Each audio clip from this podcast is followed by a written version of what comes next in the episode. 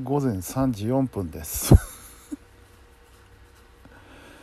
えーと11月の9日まあもう10日になっちゃいましたけども一応9日。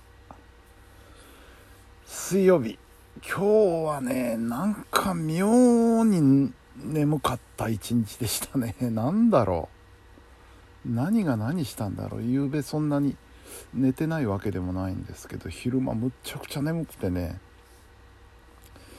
何時ぐらいだろう？2時半とかぐらいに意識がなくなり はっと目が覚めたら5時回ってましたね。もうがっつりがっつりお昼寝。お昼寝っていうか熟睡しましたわ。もう十分熟睡だわ。でそっからまあ起きてごそごそ起きて晩ご飯の準備してで晩飯終わってで作業を始めたら今度また9時10時ぐらいにまたガーッと眠くなってもうこれはあかんと思って横になったらまた意識を失い目が覚めたら12時を回っていてでそこからやっと目が覚めまして。バチンと目が覚めまして、えー、明日の生放送の準備を始めて この時間と。そんなところでございますね。うん。何だったんだろう今日は。特に体の調子が悪いというわけでもないんですけどやたら眠かったっていうね。うん。えー、晩はね晩はあのー、餃子。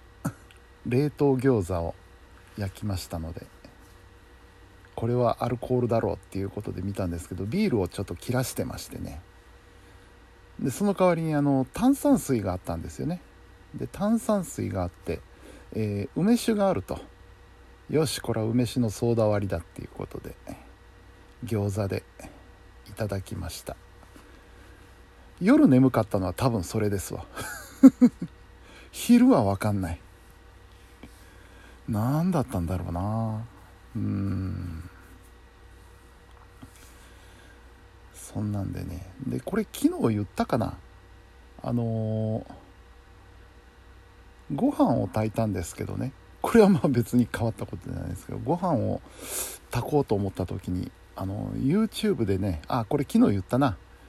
リュウジさんがねあのー、美味しいご飯の炊き方っていうのをね出してたのでそれを見たのを思い出してよしやってみようと思ってねやってみたら割と美味しかったのでそのご飯と餃子と梅酒のソーダ割りというねまあ豪華な晩飯を いただきました。